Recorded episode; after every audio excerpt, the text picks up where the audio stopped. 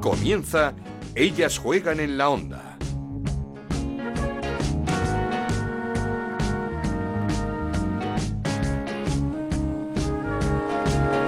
Hola, ¿qué tal? Bienvenidos una semana más a Ellas Juegan, este podcast que hacemos en Onda Cero para hablar de fútbol femenino. Nos podéis encontrar en ondacero.es y en nuestra cuenta de Twitter en arroba Ellas Juegan OCR. 13 puntos separan ya al Barça del Real Madrid a falta de 7 jornadas de liga. Después del triunfo blaugrana 1-0 en el clásico triunfo con polémica, como no podía ser de otra manera, gracias a un penalti que algunos se tildan como clarísimos, otro como inexistente. Un penalti de Atenea del Castillo a Salma Parayuelo que transformó Rolfo. Es cierto que Atenea mete la pierna de forma algo temeraria, si es suficiente o no para derribar a Salma y pitar penalti, pues ahí está la discusión. El Real Madrid no se puede confiar porque por detrás llega un levante espectacular, ya le iguala puntos tras ganar 4-1 a la Real Sociedad con hat-trick de la Pichichi de Alba Redondo. Se confirma el buen momento del Atlético de Madrid con su victoria 1-2 ante el Alavés, que sigue colista, y junto con el Alavés cae por primera vez en los puestos de descenso el Betis, que volvió a empatar esta vez a 1 ante el Villarreal. Y es que la Lama de Murcia dio la sorpresa al ganar 1-3 al Valencia para salir de esos dos últimos puestos de la clasificación. Otro equipo en mala racha es el Sporting de Huelva, nueve, derrotas consecutivas, perdió 2-0 ante el Granadilla de Tenerife, empate a 2 entre el Levante Las Planas y el Madrid Club de Fútbol y empate también a 1 en el partidazo del viernes en San Mamés ante 12.000 personas entre el Athletic Club de Bilbao y el Sevilla. Hemos quedado con una jugadora del Athletic para hablar de este partido, de la Liga, de la Champions, de la lista de Jorge Vilda. Tenemos que hablar de muchas cosas, así que venga, empezamos. Esto es Ellas juegan en la onda, el podcast de Onda Cero, en el que te contamos todo lo que pasa en el fútbol femenino.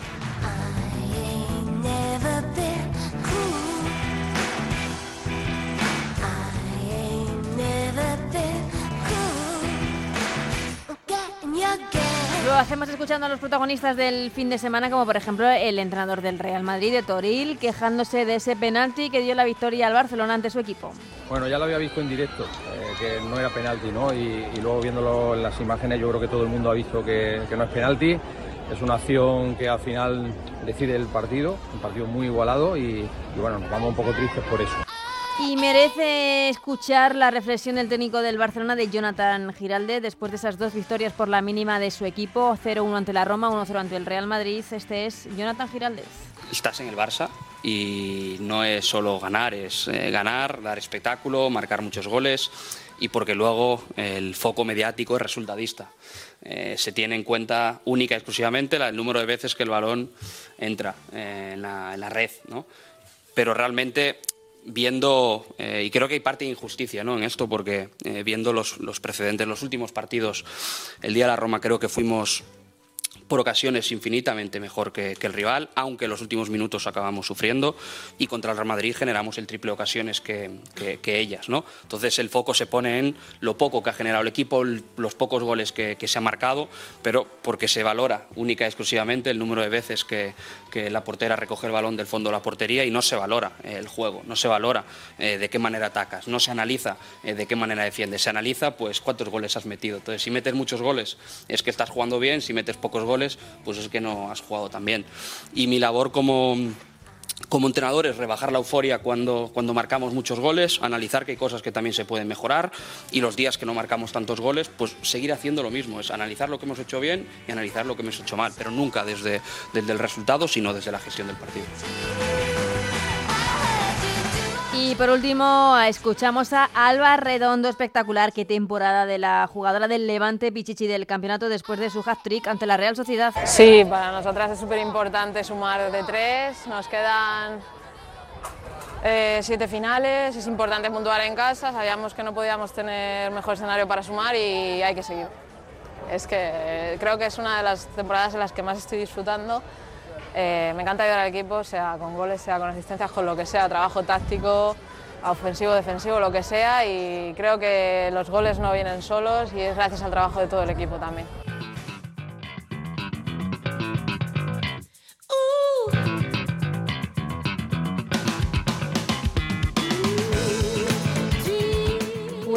No debe ser eh, fácil, nada fácil afrontar en el estadio de tu equipo, en ese gran estadio como es San Mamés, ante 12.000 personas, eh, tu equipo perdiendo, último minuto, un penalti. sabiendo que ya se ha fallado otro anterior, anteriormente, pero con muchísima sangre fría, Clara Pinedo logró ese, ese gol, ese gol de penalti que daba un punto a su equipo in extremis frente al Sevilla en ese partidazo jugado nuevamente en San Mamés, que ya no es la primera vez, que ya ha abierto muchas veces las puertas al fútbol femenino, de lo cual nos alegramos y mucho y teníamos pues eso, ganas de, ganas de hablar con, Clara para que nos explique cómo lo vivió. ¿Qué tal, Clara? ¿Cómo estás? Eh, muy, muy bien, estoy muy contenta de poder meter mi primer gol en San Mamés y sobre todo muy contenta por las sensaciones que dejó en equipo Mm. en ese estadio. ¿Cómo, ¿Cómo fue? ¿Cómo lo celebraste eh, en tu estadio ante tantísima gente? San Mamés, último minuto, un punto para el equipo. Es que se reunía todo, todas las condicionantes se reunían para, para hacer historia. Sí, sí, la verdad es que cuando cogí la pelota no me la creía, estaba demasiado nervioso.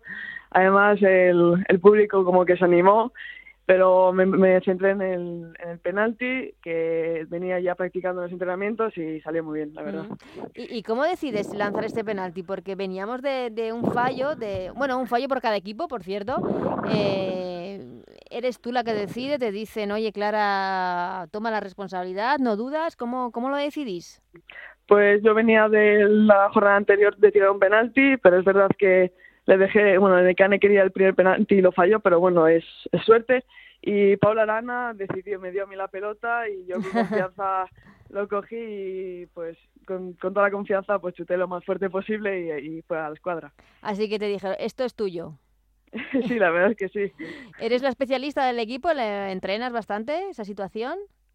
Eh, la especialista no, en general es la que tenga confianza que tira, Ujú. pero es verdad que, que venía dos semanas o tres semanas practicándolo y, y así ha sido. Pero ya no solo por practicar el penalti, es que eh, el momento, eh, último minuto, eh, perdiendo en San Mamés, no, no- no te arrugaste en ningún momento? ¿No pensaste, madre mía, es que como lo falle? No, la verdad es que no, no, no pensé en nada, o sea, no, no era ni consciente en qué, de qué minuto era, o sea, no, yo no era consciente que era minuto 90. Solo me centré en meter el gol para ayudar al equipo y sumar ese punto. Y metes ese gol y, y, bueno, la fiesta, ¿no? Absoluta. ¿Cómo lo celebras? Con, Sí, con la fue- gente. Sí, fue como una liberación, además en ese lado estaba mi familia y mis amigos y, y fue increíble. Mm, eh, marcar un gol en San Mamés, ¿quién te lo iba a decir, no? Buah, yo que soy de la Teti desde pequeñita, pues es un sueño, es un sueño hecho realidad. ¿Pero lo habías soñado o ni siquiera te alcanza para sueño? Esto ya supera todo lo que habías pensado. Hombre, no, venía ya semanas, ojalá meter un gol, pero ni de, no, no, no me lo imaginaba y pues ha, ha surgido. Eh, de niña esto, bueno, de niña eres muy jovencita, tienes 19 años, pero de niña esto se, se piensa o, o no? No, yo, yo no, nunca me he imaginado jugar en San Mamés, mi sueño era estar en el equipo femenino, pero bueno, el fútbol femenino está dando pasitos muy grandes y está siendo increíble. Eh, ¿Se lo dedicaste o pensaste en alguien en especial cuando marcaste? Está, y que dices que está toda tu familia por allí. No, tenía una dedicación para mis amigas, pero el momento tenso y no sé qué, y que íbamos perdiendo, pues se me olvidó completamente. Nada, para otra vez entonces. Ahí tiene que abrirse Mames otra vez las puertas para, para ese momento. Em, tú has ganado un Mundial Sub-20, tú eres campeona del mundo. Supongo que son momentos que no se pueden comparar, pero eh, año, temporada insuperable, ¿no? En lo que estás viviendo. Sí, la verdad es que este año o sea, está siendo increíble, todo lo que me hubiese imaginado está pasando, pero bueno, solo toca seguir trabajando y, y, y seguir mejorando. Mm. Eh, ¿Qué le está pasando un poco al equipo? Porque mm, no termina de, no sé si tanta lesión, eh, jugadoras muy jóvenes como tú eh, afrontando responsabilidad importante dentro del equipo, eh, por momentos eh, coqueteando con la zona baja, aunque supongo que, que no hay miedo a, no sé, a, perder más puestos. Bueno, es verdad que está siendo una temporada muy complicada que nunca nos hubiese imaginado, pero mm, es verdad que tenemos esa irregularidad que se puede achacar de que somos jóvenes, pero no es excusa. Es verdad que nos falta mucha agresividad en, en las dos áreas y eso nos está perjudicando bastante, pero aún así estamos, estamos en la Final Four de la Copa Ujú. y todavía queda bastantes jornadas para, para escalar puestos en la clasificación. ¿Esa copa la tenéis ahí marcada a fuego? Sí, sí, es- era uno de los objetivos estar en esa Final Four y, y, y estar a, a dos partidos de ganar un, un título, pues muy contentas. Sí, porque mm, además sin estar el Barça, quiero decir que se abre mucho el abanico de, de favoritos. Sí, sí, el hecho de que no esté el Barça, que obviamente es muy superior a todas, pues es como más, más ganas y más ilusión en esa competición. Bueno, es que imagina, eh, campeona sub-20, eh, marcar en San Mamés y ganar la Copa del Rey esta temporada... Sería todos mis, todos mis sueños en realidad. ¿Qué hacemos? ¿Y, con 19 años, a partir de ahora, qué hacemos? no, no, sería increíble. eh, ¿Qué tal con Iraya? ¿Cómo, bueno, supongo que tú la conocerías de categorías inferiores. Sí, la verdad es que Iraya fue la que me trajo a, al Atleti, al mm. club, y la conozco desde el principio, desde que tenía 16 añitos, pues la verdad es que muy bien. Sí, ¿no? Y ella también te conoce a ti, sabe lo que puedes dar. Sí, eh, obviamente. Claro. Eh, eh, está recién renovada también, ¿no? O sea que tenemos Clara Pinedo para rato en el club. Sí, tengo hasta 2026, estoy súper orgullosa y eso. A seguir, ¿no? Sí, sí. ¿Desde cuándo eres leona? Eh, desde pequeñita siempre he llevado la camiseta de Atleti y, y en el Athletic Club llevo desde los 16 años. Ajá. ¿Y con tu familia y todo ibais al estadio? ¿Veis los partidos? Sí, sí, somos socios y todo. ¿Y tenías algún ídolo en especial? Eh, de pequeñita... ¿O ídola? ídola, sí. De pequeñita tenía a Muniain y de chicas tenía a Damaris. Ah, no está mal la, la elección a Muniain y, y a Damaris. ¿A Damaris la conoces o...? Eh, personalmente no coincidí, pero era como, como nuestra referente en la cantera. no me extraña una jugadora espectacular, Damaris, que, que dio el paso de salir. Eh, tú por el momento no tienes esas ambiciones, ¿no? ¿Contenta en el club, en el Athletic? Sí, sí, yo todavía soy muy joven para, para echar a volar. Estoy muy, muy a gusto en el Atlético, con mi familia, en casa, con las eh, instalaciones que tiene y la confianza que me han prestado, pues pues desde aquí no me muevo. Y a nivel en general, ya no solo del Athletic Club, ¿alguna jugadora en la que te fijes, eh, en la que digas, ostras, vaya tela, cómo me gustaría hacer esto? Pues obviamente Alexia Putillas, pero también me fijo en Aitana, en Maite Oroz. Otra, otra leona, ¿no? Sí.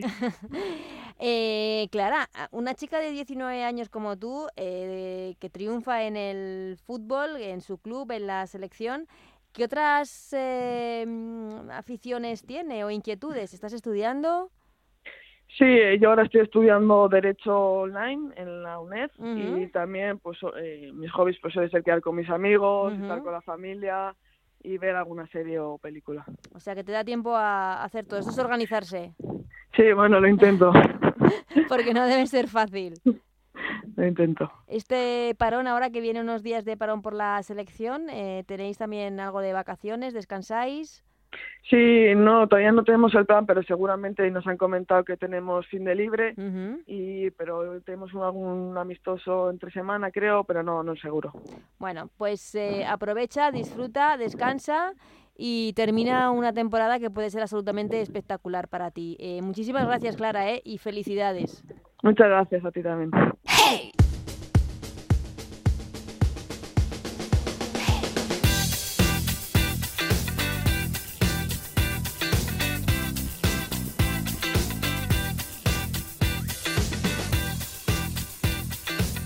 Pues turno ya para analizar la jornada, la Champions, la próxima lista de Jorge Vilda con nuestros compañeros, con Lalo Alborrán. ¿Qué tal, Lalu? ¿Cómo estás? Hola, ¿qué tal? Y Alejandro Pechi. Hola, Alejandro. ¿Qué tal, Ana? Muy buenas. ¿Todo bien? Todo bien, todo perfecto. Esperando, deseando que llegue esta lista de España. Sí, ¿verdad? Eh, empezamos por aquí, pues empezamos por aquí. Eh, viernes, 12 eh, anuncio de esa lista, a la una rueda de prensa de Jorge Vilda, última antes de la convocatoria del Mundial. enfrentamientos amistosos ante Noruega y China, en Ibiza, los dos. Mm, no sé, ha habido movimientos, jugadoras que se están pronunciando. Mm, ¿Creéis que puede entrar alguna de las 15 o por lo menos Irene Paredes en esta convocatoria? Eso dicen los rumores, ¿no? Eso, al final nos movemos por rumorologías hasta que pase, ¿no? Parece que, que sí, además es como que tenemos todos un poco de ganas también de que Irene vuelva, por, porque bueno, toda la guerra empezó un poco señalándole a ella. y, yo creo que, que bueno, que... Y lo pasó muy mal. Efectivamente, yo creo que, que, bueno que en el último partido que jugó en las Rozas en la cara a ella se le veía es muy transparente y se le veía claramente que no estaba a gusto, que algo pasaba y sería muy bonito que volviera, eso sí, eh, no triste, que volviera la capitana que queremos y que merecemos en la selección. Y del resto de las 15, mm, yo cuando oigo a la gente, a, Rubiales hablar, parece que eso no, no va a pasar. Pero siempre hay alguien que te dice que igual hay sorpresas. O sea, yo estoy a la expectativa, ¿eh? Yo creo que no. De las 15 no, creo que no va, a haber, no, va, no va a haber ninguna en la lista, básicamente porque siguen sin ser convocables. O sea, hasta que ellas no, no envíen el escrito que tienen que enviar a la Federación Española, van a seguir, no, o sea, siguen siendo no convocables. Por lo tanto, de las 15 ya no espera ninguna. El resto son convocables, eh, como informó Sonia Luz en la serie, Irene Paredes en la prelista, por lo tanto, una jugadora que puede entrar Luego creo que Jenny Hermoso va a repetir en la convocatoria y falta por ver pues qué jugadoras van a ir por las lesionadas. Eh, Rocío Galvez sigue lesionada, Irene Guerrero Irene este fin de semana, sí, sí. Sí, mm. Irene se retiró con molestia del partido contra el Alavés, Vivi Chuz sigue lesionada, eh, en fin, que el, el, equipo tiene varias bajas. Tengo más curiosidad por ver qué jugadoras sustituyen a estas que realmente la, el tema de las 15, porque de las 15 estoy convencido que, en esta lista por lo menos no va a haber ninguna. Mm, es que es la última. Sí, sí, es la última. O sea, eh, bueno, eh, eh, escuchamos a, a, Mapi León en el mundo deportivo ser muy clara, yo creo, como siempre lo es Mapi. Tampoco podemos esperar otra cosa de, de una mujer que es absolutamente sincera que dijo que, claro que le jodería, las palabras fueron así, claro que le jodería perderse un mundial, pero que hay cosas que están por encima. ¿Ves? Mapi es una de las personas que no esperamos nadie.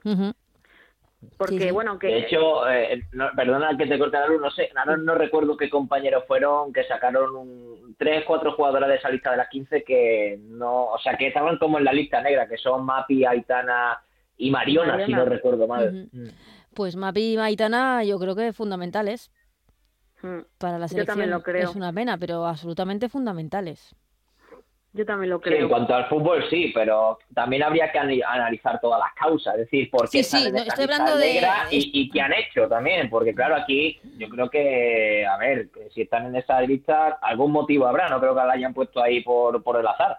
Supongo que será también porque tengan, las tengan como cabecillas o de la revolución o alguna cosa así, pero vamos, yo hablando de lo deportivo me parecen dos jugadoras absolutamente fundamentales para el buen hacer de la selección, creo. Tanto Sí, eso, eso no lo duda nadie. O sea que realmente dentro de las jugadoras que ahora mismo no van a la selección, eh, bajo mi punto de vista hay cuatro o cinco que, que si no van a, con España en el Mundial, es que no creo que hagamos nada grande. O sea, si no van Mapi, Aitana, Mariona, Patri. Y, Patri, por ejemplo, esas cuatro. Y, añado también Ona, porque creo que el perfil de Ona en la derecha nos hace mucha falta, ¿verdad? Que, que Ollane es buena jugadora, que, que Sheila también puede jugar ahí, pero la potencia y la velocidad y la personalidad que tiene Ona, eh, de momento no la tiene estas dos jugadoras que, que he nombrado. O sea, dentro de esas cuatro o cinco jugadoras, si no las tenemos, pues veo muy complicado hacer algo grande en el, en el Mundial, siendo, siendo totalmente sincero. No, no, no. Eh es que sí. Eh, eh, la que va a estar, estamos seguros, creo, estén o no las 15, es una jugadora que se llama Alba Redondo y que lleva una temporada eh, brutal. Es una de las cosas que, que, decíamos, ¿no? Es una se ha venido arriba. con la, con la selección se ha destapado. Yo creo que siempre ha sido muy regular, tanto en el Funda como en el Levante, de más o menos, pues cuando la han respetado las lesiones siempre ha estado ahí. Pero que hayamos tenido que esperar a 15 de renuncias para que ella tuviera una oportunidad en la selección española. Es muy reseñable porque Alba es una jugadora que se adapta muy bien al juego, da igual el tipo de juego, juega por adelante, por detrás, por los laterales y yo creo que es una jugadora que la pena que me da es que que llegue su, su momento en un momento tan, por desgracia, feo para el fútbol femenino en España como es este, para la selección. Sí, pero realmente el, prime de, Alba, de Alba Redondo, claramente esta temporada, José le ha encontrado el sitio, hace una dupla buenísima con Mayra Ramírez, por detrás tiene a Tatiana Pinto y Aldonova que le filtran muchísimos balones, además Tatiana Pinto también tiene muy buena llegada. En fin, es que el Levante entero me parece una Sí, porque la temporada, la temporada de Tatiana también es para... Tremenda mundialista también va a ser. Y, ahí, tengo mm. que destacar el cuerpo técnico con José, también con Erika Vázquez, que lo están haciendo, lo están bordando, tienen a tiro también la segunda plaza, el Madrid como no apriete, yo creo que les cogen porque tiene eh, van en un ritmo buenísimo de competición, le han marcado cuatro a la Real Sociedad y todos los problemas además que han tenido de lesiones, sobre todo la portería. O sea, que, no olvidemos que, sus dos porteras titulares, para Luta y María Valenzuela, eh, han, o sea, han estado out toda la temporada prácticamente, además con lesiones graves. Y, hablamos con, con José Luis Sánchez Vera hace unas semanas eh, y nos hablaba de lo que le había sorprendido a él, que la conocía y que sabía que lo iba a hacer bien, pero que le ha sorprendido mucho lo de Erika eh, y que la ve que ojalá y que dure mucho con, él, pero que la ve preparadísima para coger un equipo en la liga, vamos. Hmm, es que es una jugadora que ha estado en lo mejor y en lo peor. Eh, Erika es una jugadora que viene de, del Lagunac, que ahí se vivía pues en el típico campo de césped artificial, con el Lagunac, si no me equivoco, debutó en primera división y luego pasó a la, a de la Creme, que era el Athletic de Bilbao y ha vivido las mejores etapas del fútbol femenino y al final, eh, ¿quién mejor va a saber transmitir que alguien que lleva 20 años eh, desde lo más profundo hasta hasta la luz que hay ahora? Y ojalá la veamos y, pronto y, la luz, y, lo, y lo buena gente y lo buena gente que Eri también, ¿eh? Una tía también espectacular. Sí, y muy cercana, sí, sí que lo es. Pues eh, hablabais de que el Levante, que ojo al Real Madrid, que no se duerma porque el Levante está ahí, ya le ha igualado a puntos en la clasificación, así que vamos a hablar de, de ese clásico. Em, bueno, mm, decidido por un penalti, para unos clarísimo, para otros eh, no es penalti. Hemos escuchado, por ejemplo, a Toril, pero a ver, es cierto que Atenea se la juega mucho metiendo la pierna ahí donde la mete, que sea suficiente para derribar a Salma o no. Mm, ahí supongo que es la decisión del árbitro y para unos será eh, suficiente, para otros no. No sé cómo lo visteis, si os pareció justo eh, esa victoria del, del Barcelona. Bueno, yo creo que justa es por, por intención de jugar. Esa es la historia, sí. Por intención de jugar, eh, pero el Real Madrid es su partido, que es el mismo partido que el Villarreal le planteó al Madrid en Copa de la Reina, y al final tú tienes que jugar con tus armas. Toril jugó muy bien sus armas y, y, el Barça jugó muy bien las suyas. Al final se lo llevó el Barça porque yo creo que al final siempre va a tener, de momento, esta temporada, ese puntito más de calidad que siempre va a sumarle eso pero a mí me sorprendió mucho lo cerca, entre comillas, que estuvo el Madrid. ¿eh? Eh, eh, es que es lo, que iba a preguntar, porque muchos hablan de clásico aburrido, de clásico muy táctico, de clásico competidísimo, de clásico más igualado que nunca. ¿con, ¿con, qué os quedáis? Porque es cierto que yo creo que es la, la vez que ha estado más cerca el Real Madrid del Barcelona, aunque eso sí, como, como ha dicho Lauro, utilizando esas armas.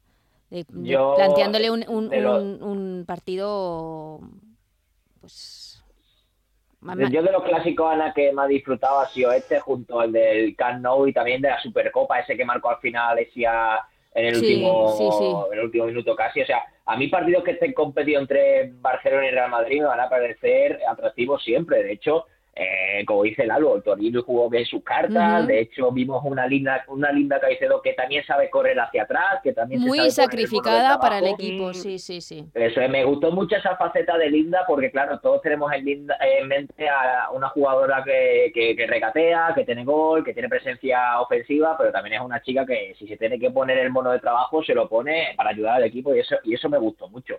Y luego el Barça sí que es verdad que eh, ganó el partido, tuvo más opciones que Real Madrid, en la segunda parte apretó, pero le costó sacar la papeleta. Eh, además, en el Johan creo que ha sido el partido que más le ha costado al Barça, incluso más que el de, la Real Sociedad le costó, pero yo creo que este incluso tuvo que subir más en el tramo final para poder llevárselo. Y no olvidemos que justo después del 1-0 de, de, de Rolfo, de penalti, Toletti tiene una ocasión clara para hacer el 1-1, que para que para paños, o sea que fue un partido que tampoco estuvo, que sí, que el Madrid priorizó la parte defensiva, pero oye, que también tuvo sus opciones arriba en, en ataque. Y luego sobre el penalti se nota que Atenea no es defensa. Y lo digo porque eh, abraza por detrás a Salma, mete la pierna, se la juega, o sea se que, la juega, sí, yo creo que sí. sí, que Salma se puede dejar caer, oye, pues, igual se deja caer, pero Atenea creo que ese, ese brazo por detrás sobra, esa pierna por ahí también, además no tenía del todo ganada la posición y es una acción que te la pueden pitar perfectamente mm. dentro de la área.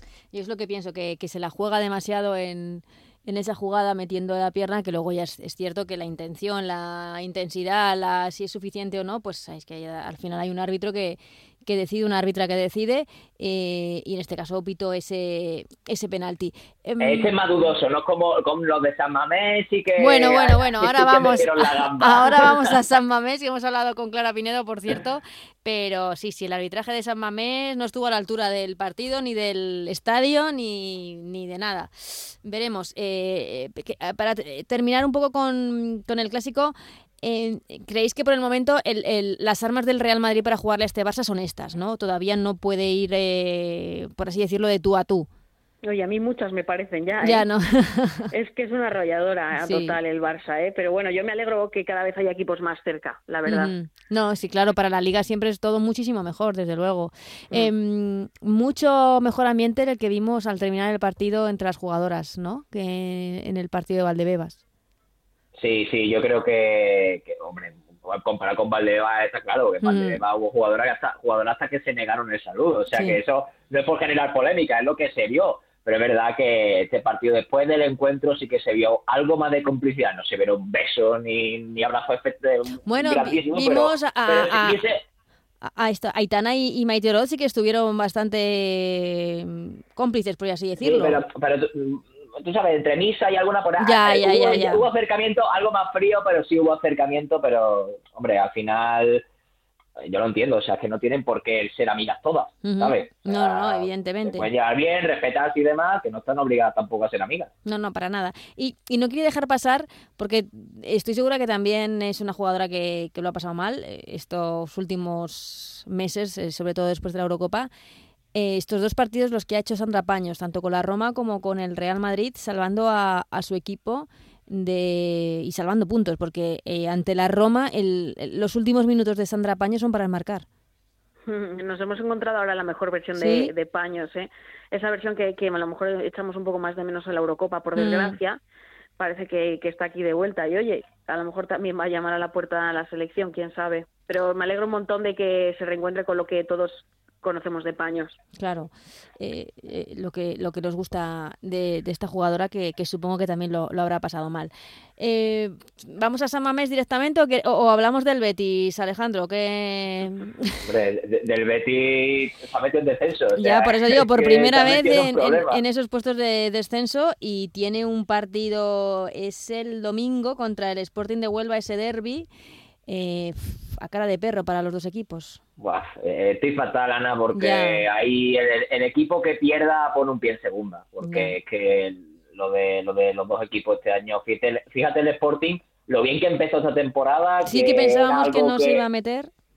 Claro, era algo atípico porque normalmente suele ser al revés. La mala racha viene al principio con los cambios de plantilla, proceso de adaptación y demás, y luego la segunda vuelta remonta. Pues esta temporada al revés, o sea, empezó muy bien y luego la segunda vuelta encadena nueve derrotas consecutivas. Es que la racha es, penosa y además las dos, las dos derrotas que más dolieron fueron las de Athletic Club y a la vez porque empezó ganando y luego, y luego remontó el, el rival y el Betis pues perdió, bueno, bajo el punto de pista perdió una de las finales contra el Villarreal, aunque luego sacó un punto, pero el partido estaba derrota porque era un partido que casi que tenían en la mano, el empate llega en un despiste defensivo y luego el Betis la segunda parte mejor que Villarreal, eh, Carmen Álvarez mandó dos balones a la madera, o sea que el Betis tuvo ocasiones para llevarse los tres puntos, pero la realidad es la que es, el Betis ahora mismo está en descenso, después de la victoria, tremenda victoria de la Lama contra el contra el Valencia, eh, fue un gran partido del cuadro murciano y el Betis que se mete en descenso y Gerardo que aún no ha ganado ningún partido con el conjunto verde No sé si son todos empates eh,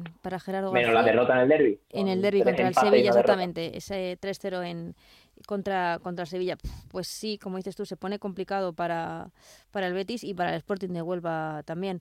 Eh, Samamés, pues eso, después es un despropósito arbitral absoluto y no sé si el partido lo visteis, el ambiente espectacular como siempre en mm. San Mamés y un punto para cada equipo. ¿eh? Bueno, yo creo que el, el Athletic necesita un poco de, de azúcar, ¿eh? porque viene viene de una racha que, que yo creo que, que, necesitan también esa Copa de la Reina que llegue porque parece que el equipo mm. está, pero luego es un de abajo. Como Están pensando en ella, como nos ha dicho Clara Pinedo claramente, que es el, el objetivo de la temporada. Sí, y yo me alegro mucho de ver el ambientazo que había un viernes por la tarde-noche mm. viendo el partido, y que es un estadio enorme, o sea, si se hubiera acotado un poco las zonas, seguro que hubiéramos visto por la tele un, un escenario increíble y que se reencuentre el Atlético su público y bueno, pues hubiera estado bien que puntuase, ¿no? Los tres, que hiciese un más tres, Claro, eh, pero no, no, sigue. es- es a, es- a propósito de- de- del ambiente es que estaba pensando que, es, que un es- más tres ahí, sí. que es que, se- que se ha batido récord de asistencia en el Olímpico de Roma, en Italia, en el Derby eh, de Portugal, entre el Benfica y el Sporting de Portugal. Eh, creo que también en la MLS también había un récord de asistencia, o sea que es que es que, que no para de, de, de- de subir esto, de, de, de, vamos, de crecer. Igual que Sí. en, en Mendizorroza este fin de. Este fin de semana que ahora te iba a preguntar por ese partido, sé que estuviste allí, ¿no? Sí, efectivamente. Mm. Y- y No es- sé si ya le quiere decir algo del Sevilla, ¿eh? que le he dejado ahí con la... Es que, a ver, más que del Sevilla, de- del arbitraje, porque es Ya. que no es normal que se quiten tres penaltis en un partido y ninguno es. Pero es que no es que sea un penalti dudoso como el clásico, no, no, es que, es que se ve claramente, es que no puede ser penalti ninguno de, de los tres. Y lo que me sorprende es que esté de acuerdo la árbitra principal, las dos asistentes y la cuarta árbitra, que, que hay mucho ojo ahí para ver las tres acciones que, que se ven, de verdad que se ven muy claras. O sea, la- la- las tres. Eh, se habla del VAR en la liga femenina. Antes del. VAR yo creo que hay que mejorar el nivel arbitral de la competición porque esto claramente pues eh, no se puede no se puede repetir a, estos niveles en una liga profesional. Eh, no lo digo por el Sevilla, sino que es que lo digo por el resto de la competición, competición que al final se ven perjudicados todos los equipos que están metidos en la, en la película. Y a ver, ya que somos muy profesionales para unas cosas, las tenemos que ser para otras. En la liga masculina, si pasa esto, el árbitro de turno eh, se pega una semana o dos semanas en su casa sin pitar porque se va a la famosa nevera. ¿Hay nevera en, la en el arbitraje de la Liga F? Creo que no, creo que no. Uf, hay tantas O sea, cosas que no sabemos del arbitraje en la Liga Creo F que no, y, y, y yo creo que, que debería haber, porque ya que buscamos equiparación y que, y que las árbitras ya están cobrando un, un dinero, eh, yo creo que este tipo de cosas también deberían haber, ya que en el fútbol profesional existe. Ujú, No, no. Eh, hemos hablado muchas veces de que el nivel del arbitraje femenino, por desgracia, no es bueno. Y hay que decirlo así, no, no es bueno. Hay árbitras que están a la altura y otras que no, que no lo están. Y eso es así. Y, Ya eh, estamos en una liga profesional sí. y esto ya no es un campo de No, no, prueba. O sea, claro, aquí sí, sí, tiene sí. que venir la gente con, con los deberes hechos. Lo hemos dicho muchas veces también, que no es cuestión de que arbitren mujeres. Estamos en una liga profesional, tienen que arbitrar los mejores. Eso es. Porque esto ya es profesional para todos. Claro. Porque un hombre no puede aspirar a cobrar un sueldo como lo están haciendo. Es que, Efectivamente. es que ya... Bueno, Ana, y que para pitar en la primera división masculina, eh, la persona de turno ha tenido que pasar por todas las categorías. Y en la Liga F, bueno, en la primera división femenina, eh, eso no ha sido así. No, No, ha sido así. O sea, hace, ¿cuándo fue? Hace 3, 4 años cuando su- se, se planteó eh, esto? la, creo que fue la, si no me co- 2017-2018 puede ser cuando empezó todo esto. Sí, Sí, Creo, eh, creo. se empezó como se empezó, de golpe. de golpe y, y porrazo. Pero sí, sí es cierto que el nivel no, no es bueno. Y hay que decirlo que no es bueno. es una pena, ¿eh? Eh, lo que no fue una pena, bueno, es una pena para el Alavés. Estuviste en Mendizorroza, esa victoria del Atlético de Madrid. Eh, ¿Cómo la viviste? ¿Cómo, ¿Cómo está el Alavés, Lalu? Bueno, eh, bueno, la verdad es que el, el, el, el día fue espectacular porque a- allí en Vitoria amaneció sol. Habían reservado todos los asientos de los socios, no hicieron ninguna promoción especial, o sea, dejaron libertad de entradas con coles y, y estas historias, pero dejaron los asientos de los socios que decidieran en el último momento si querían ir o no. Al final amaneció sol, ellos esperaron entre 3.000 y 5.000 espectadores al final fueron casi 7.000. O sea que el día acompañó. Lo único que no acompañó fue el resultado. Eh, sí que dijo, dijo Íñigo Juaristi en la sala de prensa al final del partido que el equipo no merecía perder. Yo creo que también estoy de acuerdo. El Atleti tampoco estuvo muy muy bollante, como digo yo, no estuvo pero bueno, eh, al final esta escoba fue definitiva. Es una jugadora que yo creo que en el Atlético de Madrid eh, ha estado infravalorada o quizá ese efecto, ese, es- ese mm, carácter secundario que se le ha dado este fin de semana se reivindicó eh, y yo creo que puede darle más minutos Manolo Cano, pero bueno, el Atleti yo creo que no estuvo en su mejor partido, pero consiguió los tres puntos, que para ellos es lo importante, y el Alavés pues ya está mirando hacia abajo. Yo las vi mejor que otros partidos, imagino que empujadas un poco por el efecto Mendizorroza, pero habrá que ver cómo se batalla ahora en, en los dos meses cruciales que nos vienen. Sí, porque la próxima parada es eh, ante el Sevilla. En Sevilla veremos veremos qué pasa porque cada vez queda menos, siete jornadas tan solo para, para terminar, con un parón ahora entre medias, ese parón provocado por los partidos de la selección ante Noruega y China, del que conoceremos el viernes esa convocatoria. Y yo creo que de esa convocatoria hablaremos y mucho la semana que viene, ¿no? Hablaremos. Pues seguro, sí, tocará hablar, seguro. tocará hablar. Tocará hablar y esperemos que. Que si es que iba a decir que hablemos de lo deportivo, es un poco imposible a veces. Si no da que hablar será decepcionante, ¿eh? Ya. a ver, a ver qué, qué pasa. La verdad es que, que estamos con, con mucha intriga de, de ver si pueden entrar algún tipo de jugadoras como, como Irene Paredes a esa concentración. Eh, Lalu, Alejandro, muchísimas gracias como siempre y os emplazo la semana que viene. Un abrazo. Un abrazo fuerte. Un abrazo, Ana, gracias a ti.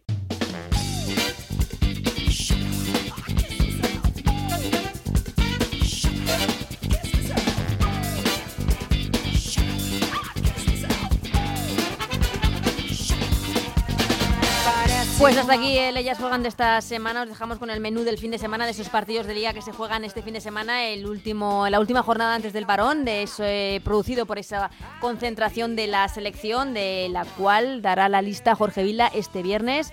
A la una Jorge Vilda de, da una rueda de prensa, es la última lista antes del Mundial, así que todos muy atentos. El viernes a las 9 de la noche se juega un partido de esta jornada de liga entre el Real Madrid y el Levante Las Planas. El sábado a las 12 del mediodía Madrid, Club de Fútbol Levante Villarreal Granadilla. A las 4 Sevilla a la vez y a las 6 y, 4, 6 y cuarto el Atlético de Madrid recibe al Valencia. El domingo se cierra la jornada. A las 12 del mediodía el derby entre la Real Sociedad y el Atlético Club de Bilbao y ese partidazo por la zona baja de la clasificación, otro derby entre el Sporting de Huelva y el Betis. A las 6 de la tarde el último partido entre la Lama y el Barcelona, el líder. De todo ello y de esa lista de la Champions del Barcelona hablaremos en la próxima semana aquí. En ellas juegan. Hasta entonces, que seáis muy felices. Adiós.